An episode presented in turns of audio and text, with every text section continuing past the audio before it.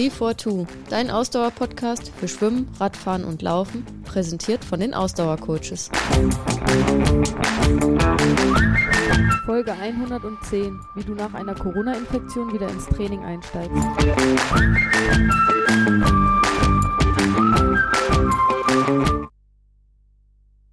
Ja, herzlich willkommen zu einer neuen Ausgabe vom Tree42 Podcast. Wir wollen uns heute hoffentlich wirklich jetzt zum aller, allerletzten Mal dem Thema Corona widmen. Hm, ob das das allerletzte Mal ist, schauen wir mal. Ich, hoff, ich hoffe es irgendwie, dass es jetzt langsam mal ein Ende hat. Und wir wollen uns heute mal damit beschäftigen, was passiert, wenn man eine Corona-Infektion hatte. Also sprich, oder besser nicht, was passiert, sondern worauf sollte man danach achten, wenn man wieder mit dem Sport anfangen möchte, nachdem man sich mit Corona infiziert hatte. Genau, leider äh, betrifft das ja mittlerweile sehr viele von euch da draußen. Und ähm, ja, es wird uns irgendwann alle auch äh, betreffen. Und dann ist es wichtig, sehr, sehr wichtig, ähm, da richtig vorzugehen. Und ja, genau, auch wenn natürlich ich da schon ein bisschen spoilern muss, das bei jedem natürlich äh, sehr individuell abläuft, aber äh, es gibt äh, einige Grundpunkte und Grundregeln, an denen man sich so ein bisschen entlanghangeln kann und worauf man achten kann, damit man da keinen Mist baut, denn ähm, auch das kann ich schon sagen aus der Zusammenarbeit mit einigen Athleten und Athletinnen von mir und auch von anderen Sportlern und Sportlerinnen, ähm, was man so äh, hört und liest, ähm, dass ja, wenn man da sich äh, fehlerhaft verhält und vielleicht zu schnell zu viel will, dass das dann durchaus äh, Konsequenzen hat, die man möglichst vermeiden möchte. Genau. Ähm, bevor wir ins Thema, ins eigentliche Trainingsthema einsteigen, würde ich gerne noch eine Unterscheidung vornehmen, weil die nicht so ganz unwichtig ist in dem Zusammenhang, auch was die aktuelle Studienlage so angeht. Und zwar müssen wir unterscheiden zwischen einer Corona-Infektion und Long-Covid. Ähm, das eine ist relativ gut untersucht, nämlich Corona-Infektionen. Nach zwei Jahren Pandemie gibt es da ziemlich gute Anhaltspunkte. Wie läuft sie ab? Was sind so die, äh, die Sachen, worauf muss man so achten? Hintergrund. Was noch gar nicht gut, äh, was auch nicht überraschend ist, aber was noch gar nicht gut untersucht ist, ist natürlich Long Covid. Also Leute, die auch, ich sage jetzt mal, ein halbes oder ein Dreivierteljahr nach einer Corona-Infektion immer noch an krassen Symptomen leiden oder an bestimmten äh, Sachen, die einfach auf Corona zurückzuführen sind, leiden. Und um die soll es heute ehrlich halber auch nicht gehen, weil da nee, ist die, da die Studienlage wir, genau, einfach da, noch zu dünn. Da äh, natürlich, wie du gesagt hast, weil klar, wie soll man da jetzt schon unfassbare Studienergebnisse zu Long Covid haben? Da gibt es sicherlich auch schon ein bisschen was, aber äh, Long Covid heißt halt nicht umsonst Long Covid und so lange gibt es Corona halt noch nicht, als dass man da jetzt eine wahnsinnige Datenlage zu hat, ne? Und zumal es ja wieder ein das Problem der Medizin ist, dass es sehr unspezifische ähm, Symptome sind und ja. äh, Darstellungen. Also es ist nicht so, dass man irgendwie sagt, naja, ja, genau, was ist also Jahr. allein schon die Frage, was ist eigentlich Long Covid? Genau, ne? also, also, das alleine ist schon wissenschaftlich wahrscheinlich noch nicht 100% fertig ausdiskutiert, was jetzt alles als, als Long Covid zählt. Und ich glaube, das ist auch das große Problem, an dem äh, aktuelle Untersuchungen da so ein bisschen kranken. Äh, man muss nämlich, wenn man sich mit Long Covid beschäftigen will, natürlich äh, wenn man es auf Long Covid reduzieren will, damit auseinandersetzen, wie stelle ich sicher, dass ich alle anderen Krankheitsbilder sozusagen, die vielleicht vorher schon da waren, aber nur unentdeckt waren bei den Leuten und und und, wie ich die ausschließen kann. Und nur das, was dann am Ende übrig bleibt, ist quasi noch Long Covid. Zumindest ist das so mein Verständnis, mein laienhaftes medizinisches äh, Maschinenbauerverständnis. Gut, äh, aber über Long Covid wollen wir genau, und, äh, nochmal abgerundet nicht sprechen Genau, heute. deswegen ähm, ähm, gehen wir im Moment mal davon aus, wenn wir jetzt hier über den Wiedereinstieg sprechen, dass man sich mit Corona infiziert hatte und äh, sich, und ich glaube, das ist auch der, der wichtige Punkt, sich eigentlich jetzt wieder fit fühlt, um wieder einzusteigen ins Training und worauf sollte man da achten? Was sind so die Empfehlungen, die im, im Raum stehen? Darüber wollen wir heute so ein bisschen sprechen und natürlich auch so ein bisschen gucken. Und das, das ist ja auch bei dieser Sache durchaus sinnvoll, mal zu gucken, was gibt es denn da so aus dem Profibereich für Erfahrungen und ja. äh, für Herangehensweisen. Und da gibt es so ein paar ganz, ganz interessante Sachen, die auch publiziert bereits wurden, wo man einfach so ein bisschen äh, sich ja vielleicht auch entlanghangeln kann. Ja, also in dem Fall kann man ja auch sagen, auch wenn ich sonst äh, häufig meinen Athleten und Athletinnen sagen muss, ja, aber ihr trainiert nicht wie ein Profi und da sieht die Welt für euch halt die Grund, die, sag ich mal, die Ausgangsposition ist vielleicht eine ganz andere als die eines Profis und deshalb äh, kann man das auch nicht eins zu eins vergleichen. Aber in dem Fall würde ich jetzt denken, man ist ja eigentlich auf der sicheren Seite, wenn man sich da so ein bisschen an dem entlanghangelt, was die Profis machen. Genau, Oder? also das ist auch so, so das Grundergebnis, wenn man sich die Studienlage so ein bisschen mhm. anguckt. Ähm, in, auch unter der Maßgabe, dass Amateure häufig gerade im Ausdauerbereich ähnliche ähm, Umfangswerte erreichen wie Profis. Und das meine ich jetzt gar nicht im Sinne von Kilometer fressen. Das machen auch manche, aber alleine schon die Stunden an Aufwand, die äh, Amateure in ihren Sport stecken, entspricht durchaus sehr ambitionierten oder Semi-Profis Charakter. Ne? Also wenn man überlegt, dass es äh, Ausdauersportler oder besonders Triathleten äh, zwischen 8 und 20 Stunden die Woche ihrem Sport äh, widmen. Klar, ein Profi trainiert vielleicht 30 Stunden oder 35 Stunden die Woche, aber der Sprung ist dann nicht mehr so groß, was, was die Belastung für den Körper angeht. Na, es geht ja auch, also es geht ja auch um die regelmäßige Belastung. Genau. Also auch jemand, der, äh, sage ich mal, vier, fünf Stunden die Woche Sport macht, aber das jede Woche und regelmäßig äh, drei bis fünfmal die Woche irgendwie Sport macht. Naja, es geht auch ganz viel um Intensitäten. Ne? Ja. Also Corona und eine Corona-Erkrankung und vor allen Dingen im Nachgang geht es ganz viel um Intensität. Und da muss man einfach sagen, Amateure, wenn sie sehr ambitioniert trainieren, trainieren in ähnlichen für sie Trainingsbereichen, also körperlichen Belastungsbereichen, wie es ein Profi tut. Natürlich ist, ist, ist das nicht direkt vergleichbar, Amateur mit Profi, aber für den Amateur ist dieser intensive Trainingsbereich, wenn er jetzt zum Beispiel ein Intervalltraining macht, genauso körperlich intensiv und, und fordernd und belastend wie ein Profi, der ein vergleichbares Training macht. Der muss das mit anderen Werten machen und so weiter, muss vielleicht ja. mehr Intervalle machen oder sonst irgendwas länger. Aber im Endeffekt die Belastung für den Körper ist bei beiden zu vergleichen und deswegen kann man hier tatsächlich dahergehen und kann sagen, diese Ergebnisse, die sich bei den Profis abzeichnen, sollte man auch äh, für die für die Amateure durchaus heranziehen und sich damit beschäftigen. Ja, interessant. Mir ist gerade noch eingefallen, den Hinweis möchte ich noch einschieben.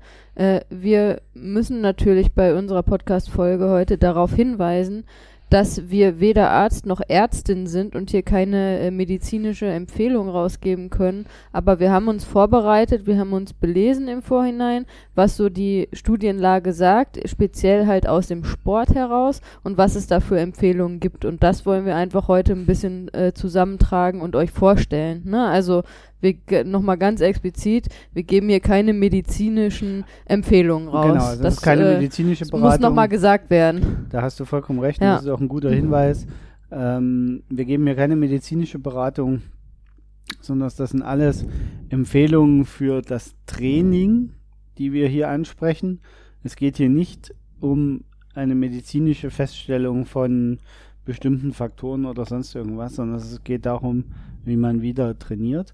Und da gilt natürlich als allererstes der Grundsatz, wenn ich mich krank fühle oder mir es schlecht geht, ich Schmerzen habe oder sonst irgendwas, dann gehöre ich zum Arzt und nicht zum Trainer. Und da sind wir auch die völlig falschen Ansprechpartner.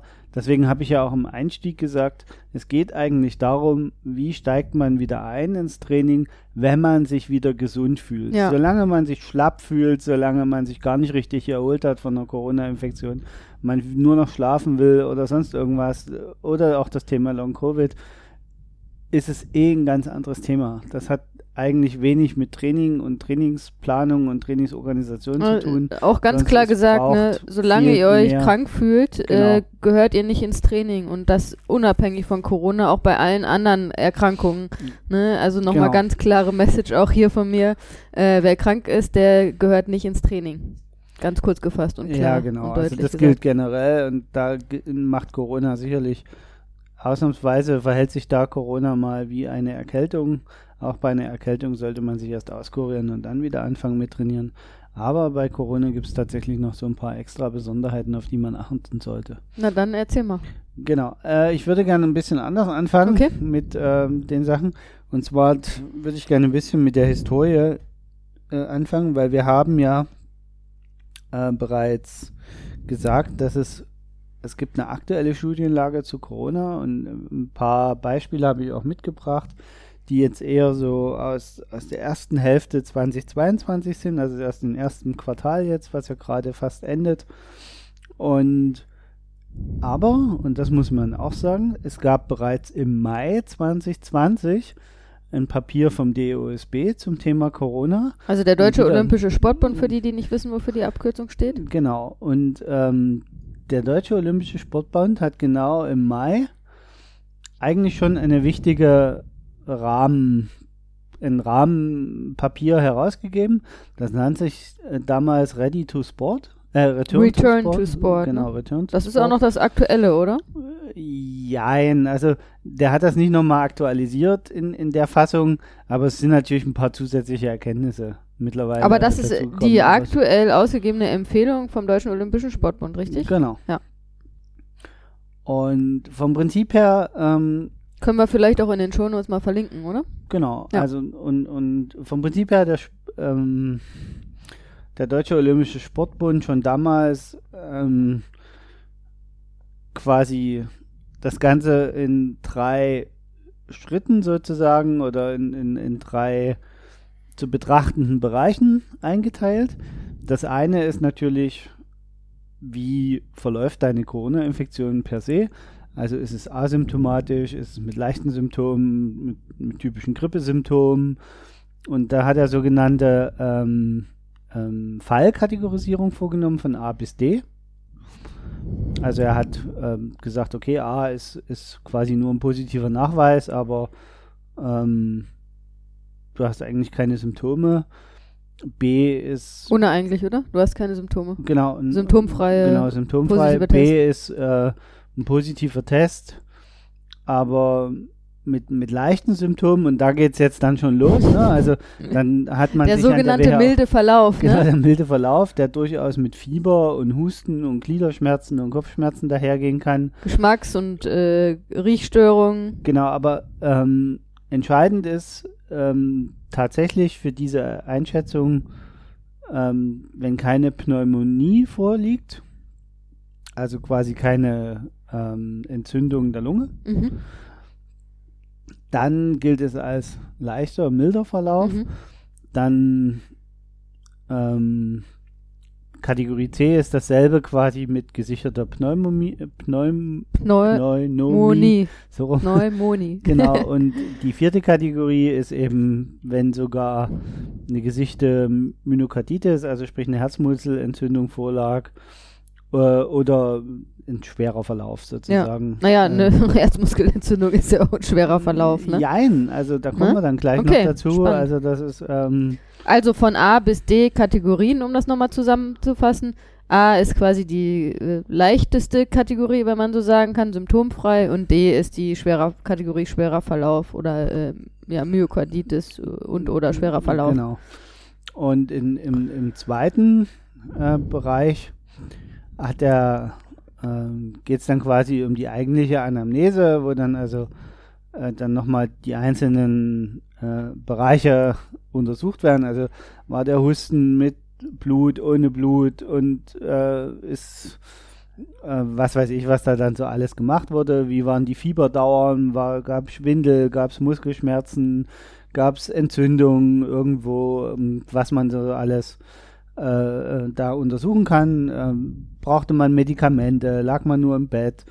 Und natürlich äh, gibt es auch noch eine körperliche Untersuchung beim DOSB, da dies, dieses Papier ja auch mehr an Leistungs- und Spitzensportler richtet, dann eben wirklich auch zu sagen, okay, lass Komplette- Sportärzte untersuchen, Ruhe, Ja. EKG und so weiter und so fort. Ja, komplette Untersuchung. Genau. Und äh, der dritte Kasten sozusagen, den das der, der DSB oder die dritte Stufe dann, wo das- der DSB sagt, da sollte man auf jeden Fall äh, noch mit ran, dann ist eben, dass man das wirklich labortechnisch untersuchen lässt. Also eine Blutuntersuchung. Also Blutbilder erstellt, ähm, aber ja, auch, auch ähm, eben eine PCR im, im Verlauf macht und, und, und. Also es gibt ja ganz unterschiedliche Herangehensweisen, um das zu untersuchen, ne? So, und auch wie werden bestimmte Enzyme im Körper gerade gehalten.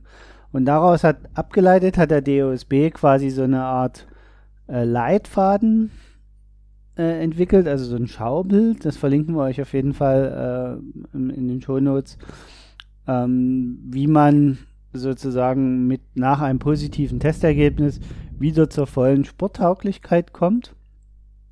Und wenn man mal ganz ehrlich ist, wenn man dieses äh, Schaubild sich mal in Ruhe anguckt, kommt die volle Sporttauglichkeit unmittelbar nach einer Corona ähm, Erkrankung, also unmittelbar, da kommen wir gleich nochmal dazu, ab wann sollte man überhaupt wieder anfangen. Äh, aber wenn man symptomlos ist und eigentlich überhaupt keine auffälligen Laborwerte hat, dann kann man relativ zeitnah wieder anfangen mit Sport. Und bei allen anderen Sachen hat Dauert der. DOSB schon 2020 im Mai gesagt, Leute, seid da vorsichtig und beobachtet das, lasst euch Zeit, geht langsam ran und das ist wie gesagt eine Empfehlung für den Leistungssport. Also Gut, ja also keine was man jetzt natürlich einwenden könnte, wäre zu sagen, gut, 2020 im Mai, da gab es noch keine Impfung, ne? Ähm, dadurch, dass aber der DOSB nach wie vor dieses Papier empfiehlt, und der empfiehlt das ja nach wie vor, ähm, gehe ich jetzt erstmal davon aus, ohne es zu wissen, dass es jetzt keinen Unterschied macht, ja, ob das jetzt äh, äh, mit Impfung oder ohne, da steht ja hierzu auch nichts, ne?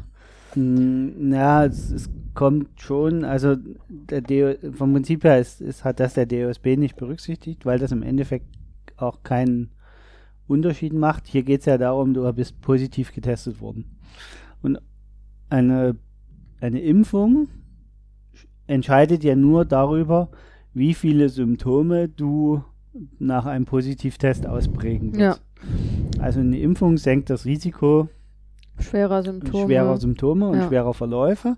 Sie verhindert ja nur zu x Prozent die Infektion selber. Ja. Und genau so muss man da auch herangehen. Deswegen ist es gar nicht so schlimm, dass der DOSB das nicht nochmal aktualisiert hat, nach der, nachdem die Impfung zur Verfügung stand. Weil im Endeffekt hat sich nichts daran geändert. Bloß der Mittelwert wird sich wahrscheinlich verschieben, derer, die wahrscheinlich jetzt eher symptomlos äh, durch, die Pande äh, durch eine Infektion kommen. Ja, also es wird Naja, dann symptomlos weiß ich nicht. oder weniger Symptomen, milderen Symptomen, wie auch immer wir das äh, Aus den. Erfahrungen, worüber wir vielleicht auch noch sprechen, äh, äh, meiner Athleten und Athletinnen und meines Umfeldes, ähm, ist das mit dem Symptomlos so eine Sache. Aber was ich ganz spannend finde, ist, und das finde ich, sollte man auch schon mal betonen, hier steht ja Symptome, nein. Ne? Also, wenn jemand posi einen positiven Test hat, aber symptomfrei ist, dann steht hier trotzdem keine intensiven Belastungen für zwei Wochen als Empfehlung. Ja, das heißt, also ihr seid völlig sympto symptomfrei. Also nicht nur ihr seid symptomfrei, sondern diese Empfehlung sagt, nach Abklingen der Infektion, das heißt, du bist entweder PCR-negativ und ab da gelten die zwei Ab Wochen. da gelten erst die zwei Oder- Wochen. Ja, okay, krass. Oder du sagst, ich fühle mich jetzt wieder fit. Hm. Und das ist der Moment, wo deine zwei Wochen loslaufen, wo du also keine intensiven Belastungen machen sollst. Ja, okay, krass. So. Das heißt aber auch für mich wieder, ne, als Schlussfolgerung, es macht auch durchaus Sinn, äh, sich weiterhin regelmäßig zu testen, ne? Weil symptomfrei heißt, ihr merkt nicht, dass ihr äh, Corona infiziert seid, äh, könnt eurem Körper aber Schaden zuführen, wenn ihr Corona habt und es nicht wisst, weil ihr symptomfrei seid und Vollgas trainiert. Genau, das ist, das ist zum Beispiel ein Thema. Jetzt springen wir zwar ein ganz klein bisschen, aber das ist zum Beispiel ein Thema, wo eine Impfung nachweislich einfach das Risiko senkt. Ja, weil die die Wahrscheinlichkeit einer äh, Myokardititis zu erkranken ist mit einer Impfung äh, zehnmal niedriger, glaube ich, ja, zehnmal äh, niedriger, wie wenn du Corona ungeimpft kriegst.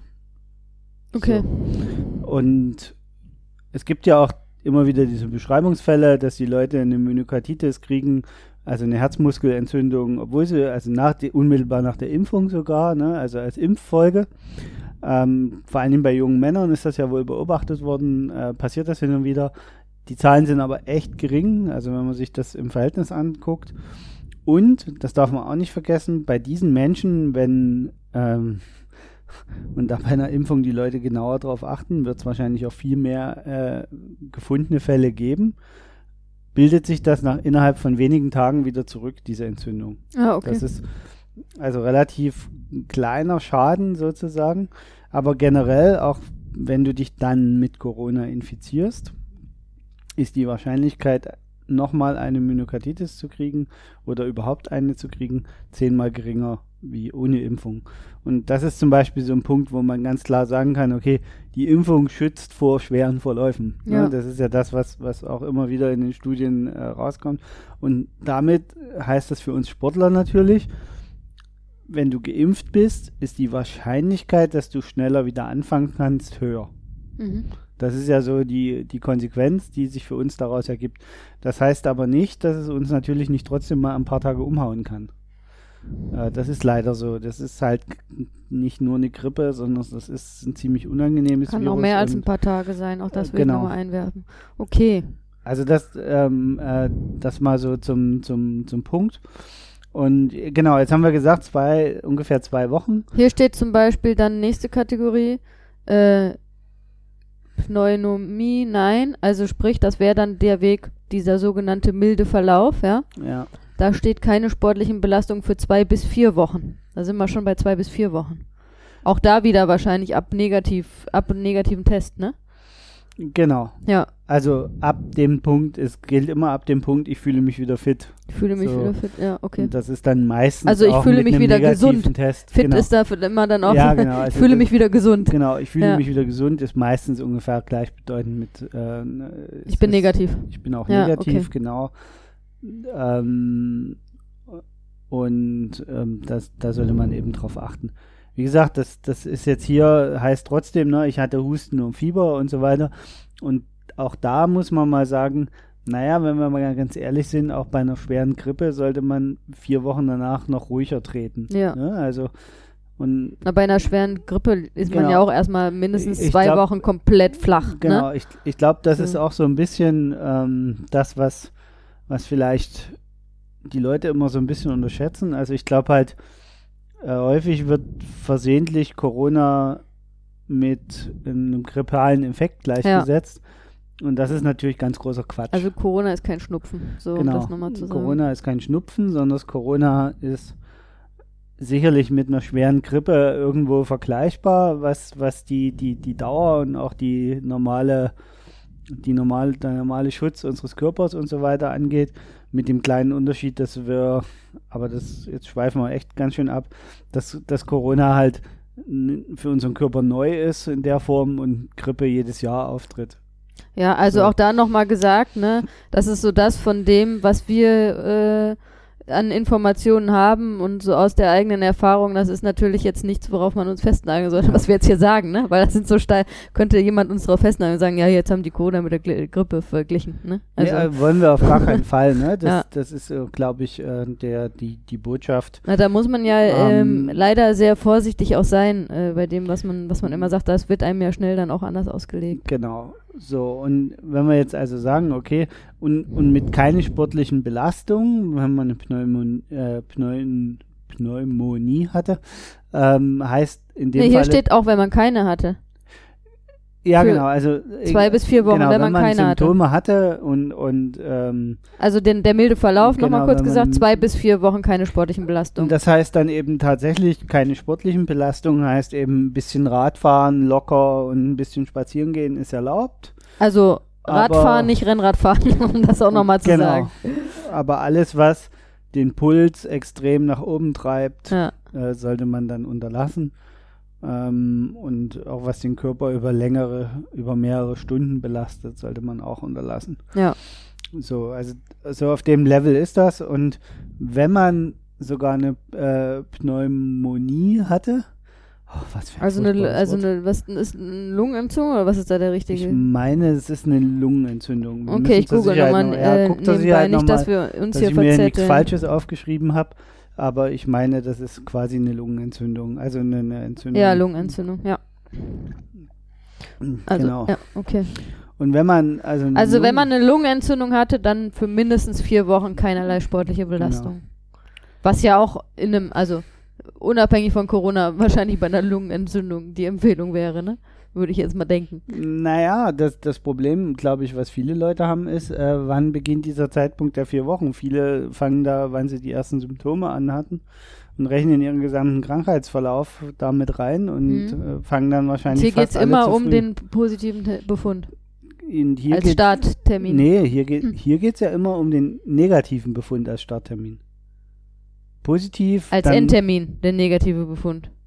Na. Nee, ach, ab dem, ach ja, jetzt habe ich es verstanden, Entschuldigung. Genau. So, Ab dem negativen Termin, dann gehen erst die vier, Genau. äh, dem negativen Befund, dann gehen erst die vier Wochen los. Das heißt, die Krankheitsphase zählt nicht mit. genau. Ach krass, okay. Ja, das ist natürlich krass. Und das, das darf man halt nicht vergessen. Das gilt für alles. Das, auch für diese zwei Wochen gilt das. Du hast Corona, dann liegst du eine Woche flach, fühlst dich wieder fit, dann beginnen die zwei Wochen. Ach Wahnsinn, okay. Und dann sollst du wieder anfangen, Mhm. intensiv zu trainieren. Hm. Oder kannst wieder anfangen. Und auch da gilt immer, in dem Moment, wo du dich schwach fühlst, wo du dein Puls verrückt spielt, wo du das Gefühl hast, dass du noch nicht leistungsfähig bist, wieder einen Schritt zurücktreten, dem Körper mehr Ruhe geben, vielleicht nochmal einen Kardiologen drauf gucken Mhm. lassen und ähm, ja, das so ist es halt. Ja, Wahnsinn. Ich glaube, das muss man nochmal betonen. Also das habe ich jetzt gerade auch schon wieder nicht so im Kopf gehabt. Also ihr fühlt euch wieder gesund und ab da gehen erstmal diese mindestens zwei Wochen los, ja. Für die, die symptomfrei waren und für die, die auch äh, einen milden Verlauf hatten. Da sagt man zwei bis vier Wochen. Aber erst, wenn ihr wieder gesund seid quasi. Genau. Keinerlei sportliche Belastung. Nee, symptomfrei sagt man keine intensiven Belastungen. Das ist der Unterschied nochmal, um das. Ja, Äh, und bei einem milden Verlauf tatsächlich keine sportlichen Belastungen. genau. Okay. Und vielleicht, um das nochmal jetzt ähm, ein bisschen aufzugreifen, wir haben ja am Anfang so ein bisschen gesagt, okay, das ist jetzt vom, ähm, äh, vom Mai 2020 Mhm. diese Empfehlung. Äh, aktuelle Studien, die ich gefunden habe vom, und, und Artikel darüber aus dem Februar und März diesen Jahres geben dieselben Zeiträume in etwa an. Ja, deswegen habe ich Also gesagt, das das, ist- ist ja auch immer noch die aktuelle Empfehlung vom DOSB. Nur weil das äh, Genau. zum ersten Mal im Mai 2020 veröffentlicht wurde, heißt ja nicht, dass die da seitdem nicht mehr drauf geguckt haben. Ne? Okay. Ja, das ist natürlich krass. Also ich glaube, dass äh, da müssen viele auch schlucken jetzt, die uns zuhören. Ja. Fürchte ich. Danach ist auch für jeden persönlich zu bewerten natürlich, ähm, wie lange sollte ich mir Ruhe geben. Ne? Und, und seid da einfach ehrlich zu euch. Und ich habe ehrlich gesagt, und das ähm, deswegen haben wir auch diesen Podcast ja heute aufgenommen, ich habe ein bisschen Bedenken für die ersten Frühjahrsläufe jetzt. Ja. Ich habe echt, ein, wir laufen in, also aktuell haben wir irgendwie, keine Ahnung, 200.000 Infektionen pro Tag. Und ich habe echt Schiss, dass wir jetzt in den Frühjahrsklassikern da ein paar Leute erleben werden und die Ärzte ganz schön Die was zu tun bekommen. werden. Hm. Na, hoffen wir es mal nicht. Aber Weil äh, da die Leute also- sich maßlos jetzt halt äh, ver verschätzen. Also und das ist auch, also ich meine, wir können das ja selber auch nachvollziehen. Man äh, ähm, war irgendwie krank, hatten, also gehen wir jetzt mal von diesem klassischen, sag ich mal, milden Verlauf, äh, sogenannten milden Verlauf bei Corona aus. Ähm, man ist krank und das nervt dann eigentlich schon, man, es geht einem scheiße, man kann seinen Sport nicht machen, das nervt. Dann fühlt man sich endlich wieder gesund und will wieder vorsichtig anfangen. Und dann sollst du aber erst nochmal mindestens zwei Wochen gar nichts machen. Ähm, das ist natürlich äh, super schwierig, da dann die Füße stillzuhalten. Aber ähm, ja, diese Empfehlungen werden nicht einfach so rausgegeben, wenn sie Quatsch wären. Und am Ende muss man immer sagen, ja, was tut mir mehr weh, dass ich da jetzt noch zwei Wochen an die Füße stillhalte äh, oder dass ich zu früh anfange und dann über dann irgendwas verschleppe und dann über Monate gar nichts mehr geht, ich mir irgendwie Long Covid einhandle oder sonst was und dann Ewigkeiten nichts mehr geht, ne? Genau. Und bevor wir jetzt mal so ein bisschen aus Praxisbeispielen berichten, also ich habe ein paar Artikel dazu noch mhm. zusammengesucht. Du kannst so ein bisschen aus unserer Praxis mhm. äh, berichten, würde ich sagen, machen wir mal Werbung. Okay. Diese Folge wird dir präsentiert von den Ausdauercoaches. Die Ausdauercoaches helfen dir, deine Leistungsfähigkeit zu optimieren. Mit dem Ausdauercoaches Trainingskonzept, kurz Active, stellen sie sicher, dass du bei deiner Zielstellung ambitioniert, aber trotzdem realistisch bleibst. Den Ausdauercoaches ist es wichtig, dass du deinen Sport langfristig und möglichst verletzungsfrei betreiben kannst. Vom 5-Kilometer-Lauf oder Volkstriathlon bis zum Ultramarathon oder Ironman. Die Ausdauercoaches helfen dir dabei, dich ideal auf deinen Wettkampf vorzubereiten. Dabei strukturieren sie dein Training so, dass es optimal in deinen Alltag passt. Für mehr Infos geh auf ihre Webseite www.ausdauer-coaches.de.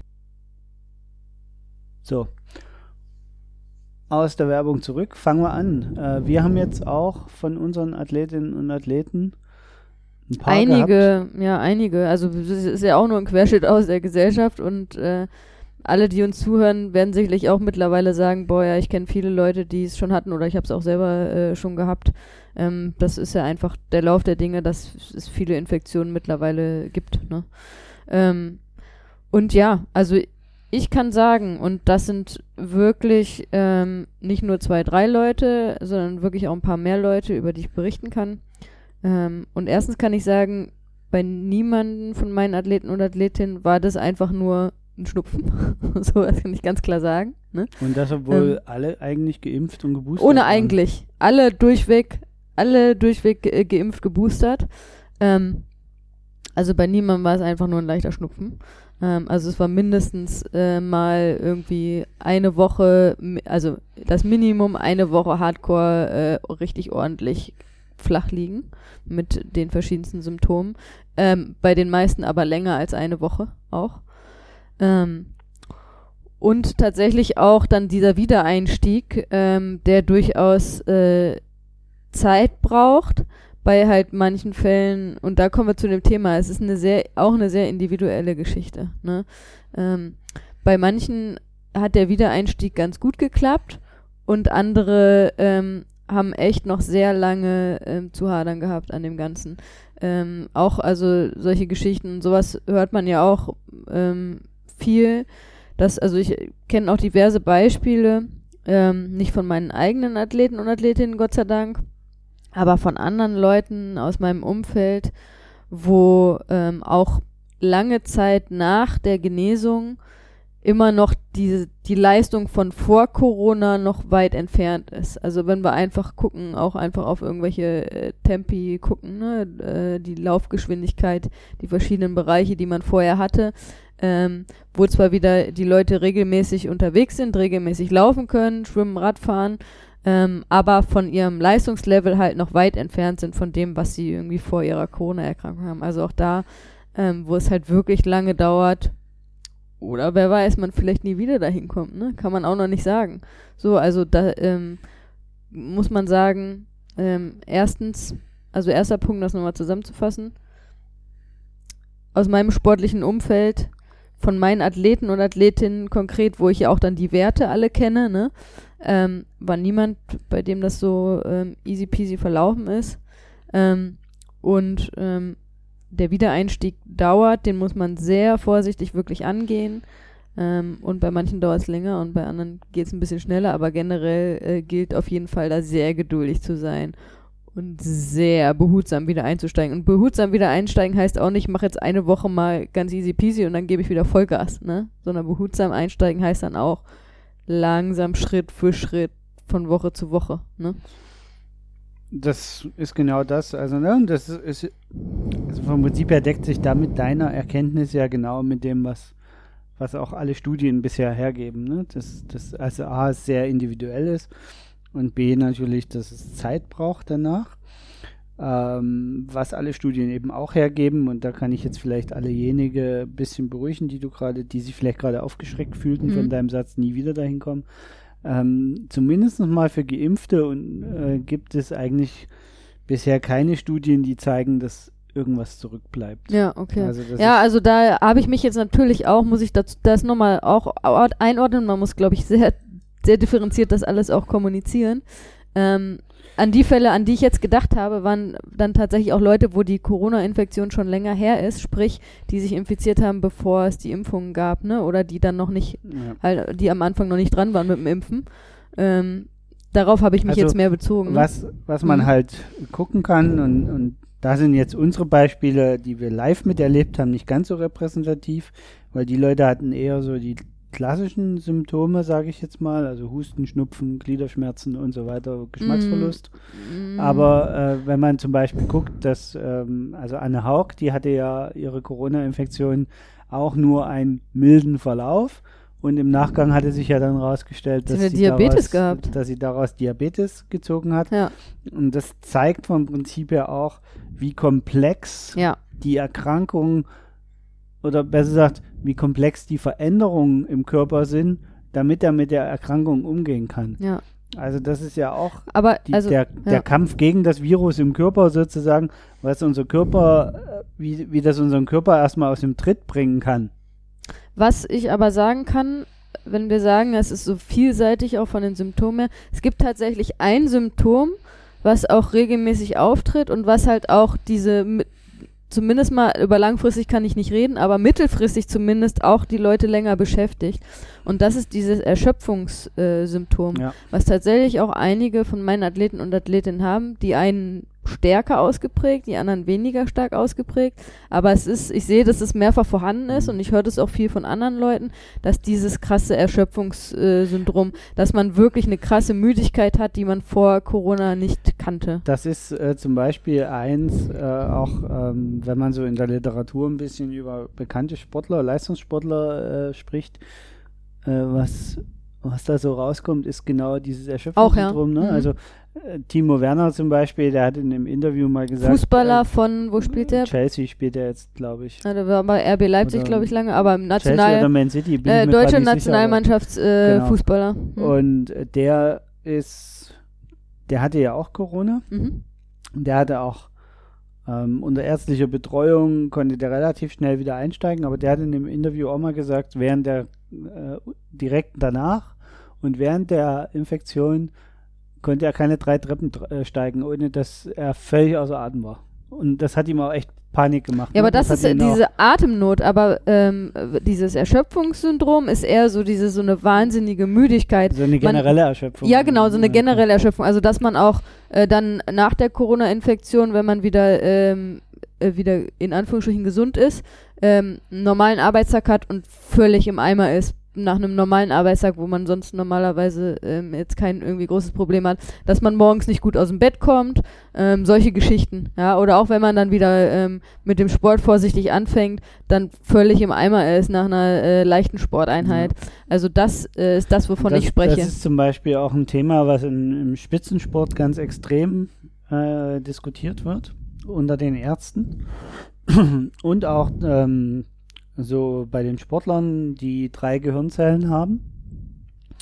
Wenn wir zum Beispiel mal das Beispiel Erik Frenzel nehmen mhm. von den Winterspielen, der ja mehr oder weniger Symptomlosigkeit. War der symptomfrei? Ja, ich also glaube. Zumindest hat er gesagt, dass er, der ja. hat ja auch Sport gemacht auf dem Zimmer und so weiter. Na, die haben ihn ja dann auch, also der, ne, der nochmal da, vielleicht für die, die es nicht wissen, der ist äh, nordischer Kombinierer, der ist bei Olympia positiv getestet worden und ist dann, musste da in Einzelquarantäne und ist dann für den letzten Wettkampf, was der Teamwettkampf war, durfte er dann wieder starten. Ähm, und die haben aber vorher ja auch ähm, mehrere äh, Leistungstests Ja. und äh, Gesundheitstests mit ihm gemacht. Aber ne? trotzdem muss man eigentlich sagen, das war hoch, trotzdem hochgradig riskant, was sie dort gemacht haben. Das Weiß ich haben nicht, wir- weil sie haben das vorher ärztlich ja, abgeklärt. Dass- haben, also ähm, der hat sicherlich ein anderes ärztliches Level, um, ähm, um das zu steuern. Das mag sein. Also es war vielleicht jetzt körperlich in der Situation nicht riskant. Ne? Also das ist, da sind wir jetzt bei dem Thema, welche Langzeitfolgen hat er sich eingehandelt, ist bei ihm wahrscheinlich nicht mehr ganz so dramatisch, weil er seine Karriere ja beendet, wenn ich das richtig in Erinnerung naja, äh, aber das hat ja was mit Lebensqualität zu tun. Also das ist trotzdem dramatisch, ne? Ja, aber also Langzeitfolgen, wer Langzeitfolgen von sich trägt. es das- ist bei ihm jetzt, ich glaube, das war jetzt halt so ein Bonus, um, weil er unbedingt da bei diesen Olympischen Spielen nochmal irgendwie auf die Bretter musste. Äh, sonst hätte man ihn wahrscheinlich nicht starten lassen. Muss man auch ehrlich Also sagen. ich gehe davon Und- aus, das sind da, die haben die Top-Ärzte bei- bei der Olympiamannschaft dabei, die werden sich auch vorher vorbereitet haben, was das Thema angeht, ähm, dass sie da nichts gemacht haben, was man Ja, erst nicht aber das- vertreten kann. Ja, das ist genau Hoffe so ein ich. Ja, das ist genau so ein Thema. Ich habe dazu nämlich einen Artikel im, im Internet gefunden. Da ging es eigentlich Ähm, Kannst du mal sagen, wo im Internet, weil ich habe einen Artikel im Internet gefunden, klingt so nach also ist tatsächlich Telegram-Gruppe. ein, ein Sportschau-Artikel. ja, okay. Und da geht es eigentlich um, um ein anderes Beispiel. Da ist äh, äh, Erik Frenzel nur nebenbei ein Thema. Und zwar geht es darum, dass die, ähm, der DEL-Club Iserlohn Roosters, Alles okay. genau, ähm, die hatten f- 25 äh, Corona-Fälle innerhalb kürzester Zeit. Mhm. Also die ganze Mannschaft sozusagen. genau. Und die haben sich wahrscheinlich auf einer Fahrt zum Auswärtsspiel angesteckt. Mhm. Ne? Die hatten einen dabei und äh, konnten daher. Und den ihr Arzt hat tatsächlich das sehr intensiv, also den ihr Mannschaftsarzt hat auf eigene Kosten sozusagen äh, eine Mini-Studie daraus Mhm. gemacht und hat das untersucht, äh, weil er einfach natürlich war das für ihn optimal. Ne? Also jetzt aus ärztlicher Sicht, aus Untersuchungssicht, weil die waren alle in häuslicher Quarantäne. Er ist dann mit Vollschutz zu allen hin, hat genau die Symptome aufgenommen, hat mehrere Blutbilder von Ja, denen okay. erstellt. Und im Endeffekt kam dabei raus, dass nur drei symptomfrei geblieben sind. Mhm. Halt drei von Von 25. 25? Wie viel Alle Prozent ist das? Das muss ich mal gerade ausrechnen. Das ist ein bisschen äh, mehr als 10 Prozent. Ja, erzähl weiter. Und das, das also 12 Prozent. Genau. Und alle anderen haben Symptome gehabt. Und was aber für ihn viel krasser war, ist, wie krass sich die Blutbilder von allen verändert haben. Hm. Also teilweise waren erhöhte Enzymwerte von bestimmten Enzymen messbar und zwar keine, die Also erhöhte jetzt- Entzündungswerte. sozusagen? Genau, also ja. nee, nicht nur Entzündungswerte, Ja. sondern teilweise haben sich auch ganze Blutbilder verschoben. Mhm. Also die, die sind ja Profisportler, da wird ja regelmäßig ein Blutbild gemacht, Ja. auch schon teilweise ist es ja Dopingvorschrift, dass sie einen Blutpass führen. Und äh, dadurch haben die relativ gute Werte, um zu vergleichen. Also wenn der dann alle halben Jahre oder so zum großen Blutbild geht, dann sehen die ja genau die Veränderung. Ne? Und der konnte da jetzt in, in, in, in drei Wochen, in acht Tagen, glaube ich, hat er, innerhalb von acht Tagen hat er irgendwie drei Blutbilder von jedem gemacht. Also äh, echt ein Mordsaufwand. Und hat halt festgestellt, dass sich bei einigen die, die Blutbilder auch krass äh, verändert haben in, den, in dieser kurzen Zeit und während der Erkrankung. Okay. Und dass da eben auch Also dass ei- eigentlich im Körper ganz viel durcheinander ist auch. Genau, also Ja. dass auch, äh, ich sag mal, solche einfachen Sachen wie Vitaminhaushalt durcheinander gerät und ähnliche Sachen durch die Infektion. Also es ist eben nicht nur der, ja, da ist der Entzündungswert, aha, kommt aus dem Rachen, da ist dit und dat und selles, sondern es- da gab es halt wohl welche, die, da stimmten die Vitaminwerte nicht mehr, da stimmten die, die, die Herzenzymwerte nicht mehr und, und, und. Und das hatte nichts damit zu tun, also das war nicht darauf zurückzuführen, dass der Verlauf schwer oder leicht war. Ja. Okay. Also da gab es keinen, zumindest keinen sichtbaren Zusammenhang für ihn. okay. Ähm, genau. Und was war die Schlussfolgerung daraus? Äh, seine Schlussfolgerung daraus war ähm, erstens mal, dass Omnicrom total unterschätzt wird, äh, weil, also er hat das so gesagt in dem Interview, was dazu äh, veröffentlicht worden hier auf der Sportschau. Wir verlinken auch den Artikel ähm, in den Shownotes mal. Er hat gesagt, naja, Omnicrom ist für, für Schreibtischtäter wahrscheinlich nicht so gefährlich. Aber für Hochleistungssportler ist es genauso gefährlich wie die Alpha-Variante. Es macht überhaupt keinen Unterschied, weil dieses Virus per se einfach für den Körper äh, Schaden zuführen kann. Mhm. Und natürlich fühlst du dich vielleicht schneller wieder fit, aber äh, sein, seine Analyse aus den Blutbildern hat äh, gezeigt, dass es keineswegs harmloser ist. Und hat er dann auch nach einem Zeitraum danach die Blutbilder, also kann er auch es sagen, wann die Blutbilder wieder ungefähr normalisiert waren? War das sehr unterschiedlich? Das oder? ist tatsächlich nicht mehr Teil ähm, der Untersuchung. Hier steht dann nur, dass die Entzündungswerte bei allen Athleten, die Entzündungswerte, erhöhte Entzündungswerte aufgewiesen haben im Blutbild, innerhalb weniger Tage wieder zurückgegangen Ja, okay, das ging auch relativ schnell dann. Ja, also, und alle waren geimpft. Ja. In der, in der Mannschaft. Ja. Okay. Zu dem Zeitpunkt wahrscheinlich doppelt geimpft, vermute ich. Ja. Äh, weil das so von der Zeit her, glaube ich, eher doppelt geimpft okay. war. Und genau, also das, das ist. Ähm, ja, spannend. Sehr, also sehr spannend. Und mhm. seine, sein, seine Aussage dazu ist eigentlich, wir wissen über das Virus noch viel zu wenig, mhm. um die Sportler unmittelbar nach der Quarantäne sofort wieder Höchstleistung vollbringen zu lassen. Ja. Und in dem Zusammenhang hat er zum Beispiel auch angemerkt, dass er das kritisch findet, wie das in, in äh, mit Erik Frenzel gelaufen in Peking, ist. Ja. Und nicht nur mit Erik Frenzel, es ging ja, war ja so. Ne? Gab's ja, also waren ja einige, ja die so dann in diese Einzelquarantäne da mussten und genau, dann teilweise und dann noch direkt wieder zum Start äh, durften. gegangen sind. Ja. Ähm, also eigentlich müsste man sagen, zum Schutz der Athleten und Athletinnen hätte man da alle, die ähm, in Peking dann positiv getestet werden und die sind ja da, glaube ich, hätte man komplett genau. rausnehmen müssen und eigentlich ähm, hätte man die nach Hause schicken müssen. Ja, oder halt dann in Quarantäne, bis sie dann wieder so negativ ja, sind, dass sie reisen negativ, dürfen. genau, und ja. dann hätte man sie rausnehmen müssen. Ja, okay.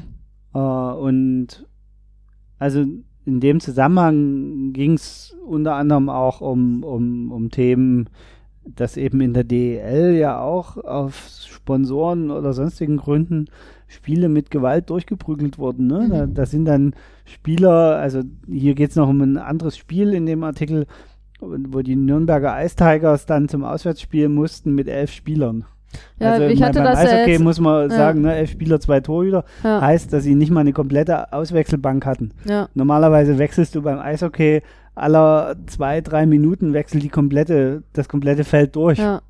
Ja, also ähm, beim Fußball ist es ja ähnlich. Ne? Also hier mein, äh, mein Verein Fortuna Düsseldorf, die haben jetzt auch vor kurzem hatten die irgendwie elf oder zwölf äh, positive Fälle in der Mannschaft und dann haben die auch beantragt beim DFB, da, ob das Spiel bitte verlegt werden könnte. Ja, und der DFB hat abgelehnt, ne? Und dann mussten die da irgendwie, ich weiß nicht, wie groß der Kader ist, aber ja, die mussten dann auch irgendwie alles zusammenkratzen.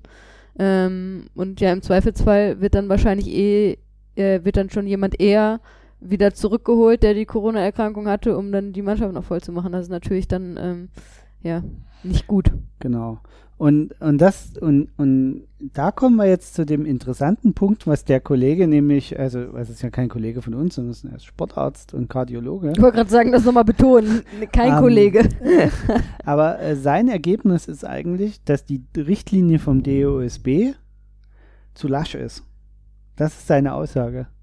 Weil er sagt, die Basisdiagnostik äh, nach einer Corona-Infektion, und das hatten wir ja vorhin zitiert aus, der, aus den DOSB-Kategorien und so weiter, die Basisdiagnostik ist halt Anamnese, körperliche Untersuchung, Blutparameter, Bestimmung ausgewählter Blutparameter und Ruhe-EKG. Mhm. Und wenn das alles unauffällig ist, sollst du wieder anfangen können mit Sport.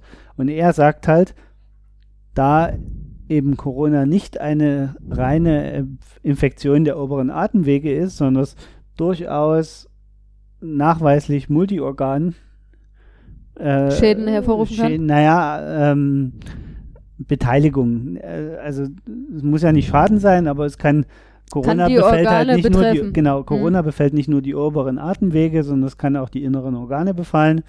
Und äh, deswegen sagt er, ist diese Basisuntersuchung äh, überhaupt nicht ausreichend. Ja, okay, krass sondern dass er sagt, es muss viel mehr gemacht werden, bevor die Leute wieder in den Spitzensport zurück dürfen. Das heißt aber auch für jetzt unsere Zuhörer und Zuhörerinnen, die ja alle sportlich unterwegs sind, äh, gehe ich mal davon aus, weil warum sollte man sonst unseren Podcast hören, ähm, kann man also auch nur die Empfehlung abgeben, auch sich da ärztlich dann nochmal so weit untersuchen zu lassen, dass man eine ärztliche ja, und, Freigabe und auch kriegt, halt, wieder Sport zu machen. Und, und das ist jetzt halt auch ein Riesenproblem, weil also erstens mal gibt es auch im Amateurbereich natürlich dieses Beispiel äh, falscher Ehrgeiz. Ne? Also Ja. die Leute fangen viel zu schnell wieder an. Ja. Das kennen wir alle.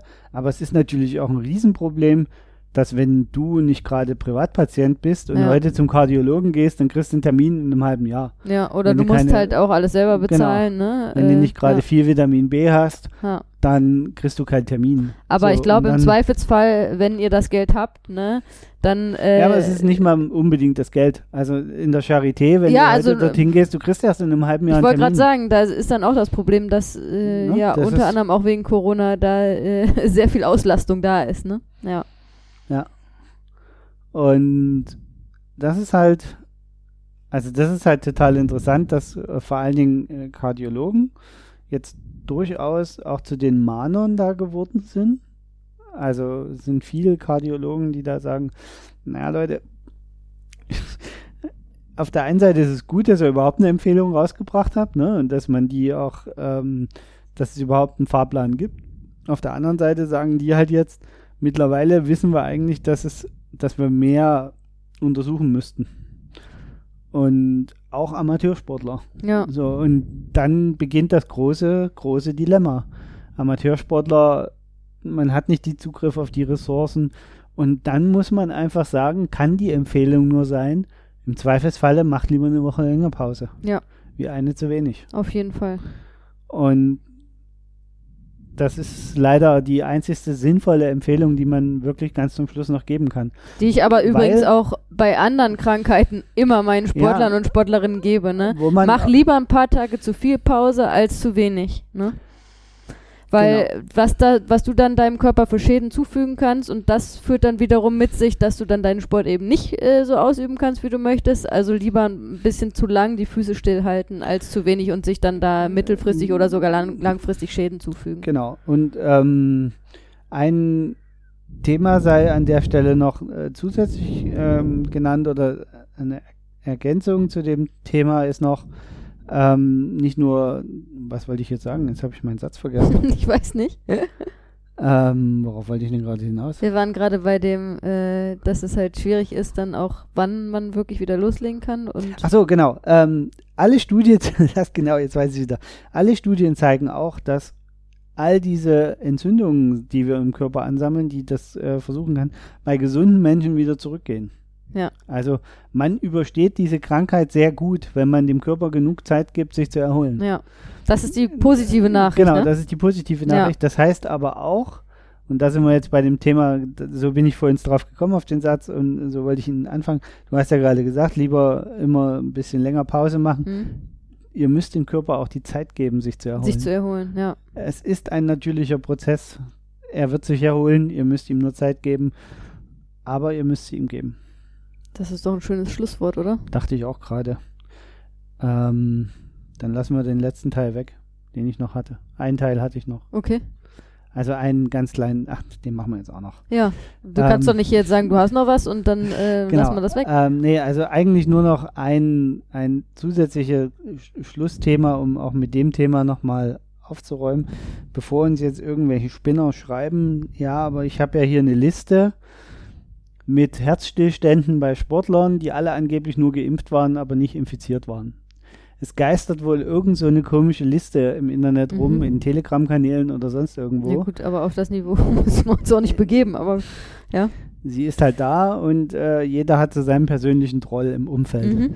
So, und bevor jetzt einer diese Liste herauskramt, er kann sie gleich stecken lassen. Es gibt dazu, zu diesen Listen gibt es diverse äh, Faktencheck-Untersuchungen, die nachweisen, dass diese Listen im Großen und Ganzen Blödsinn sind.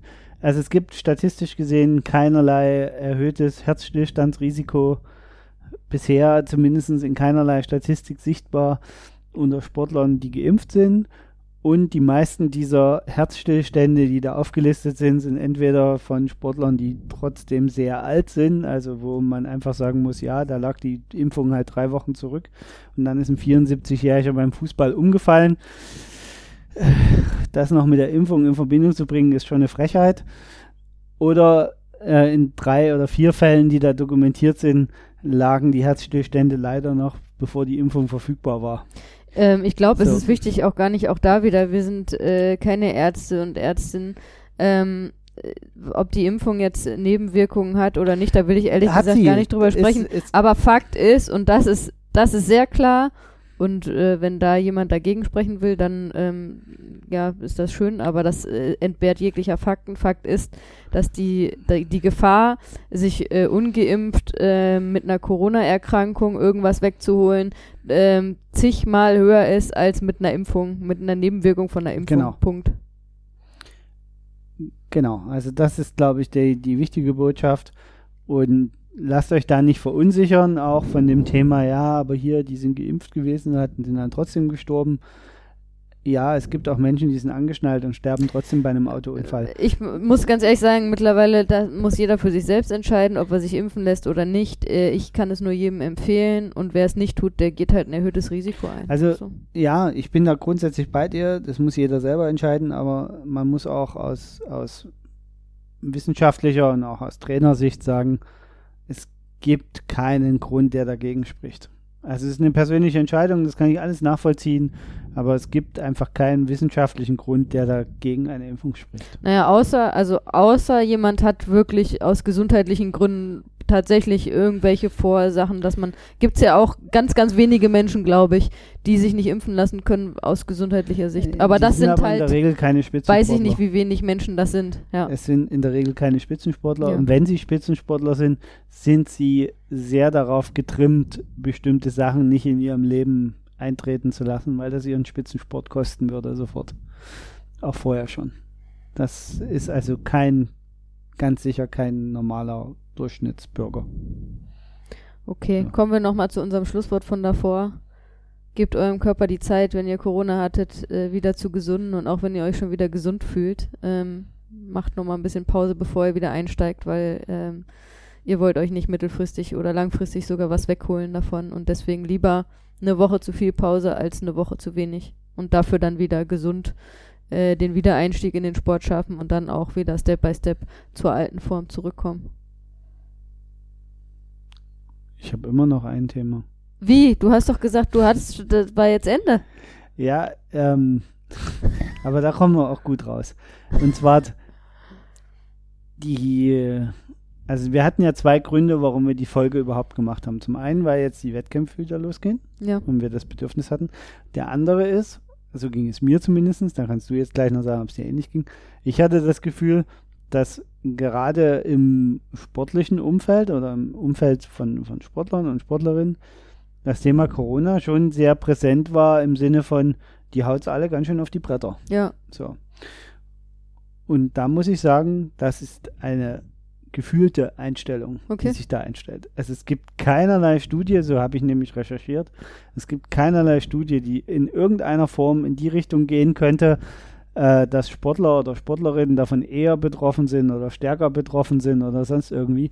Das Einzige, was man vielleicht herleiten könnte, was ähm, ich mir vorstellen könnte, ist, dass Sportlerinnen und Sportler per se mehr auf ihren Körper achten. Und genau, das hätte ich jetzt auch gesagt. Und viel mehr in sich beobachtet hineinhören. wird, Ne? auch viel mehr untersucht wird und natürlich da auch viel mehr hinterhergegangen wird jetzt aus wissenschaftlicher Perspektive, eben weil im Spitzensport der Körper das Kapital ist Genau. und natürlich dann die Ärzte da viel mehr drauf achten, Ja. äh, bei Spitzensportlern drauf zu schauen und so. Als bei jemandem, der keinen Sport macht. Genau, als bei sogenannten Couch Potatoes, die eben vielleicht dann einfach wieder gesund sind nach einer Woche, sich noch ein bisschen schlapp fühlen, aber nach drei, vier Wochen und ein paar Bier geht das dann schon irgendwie.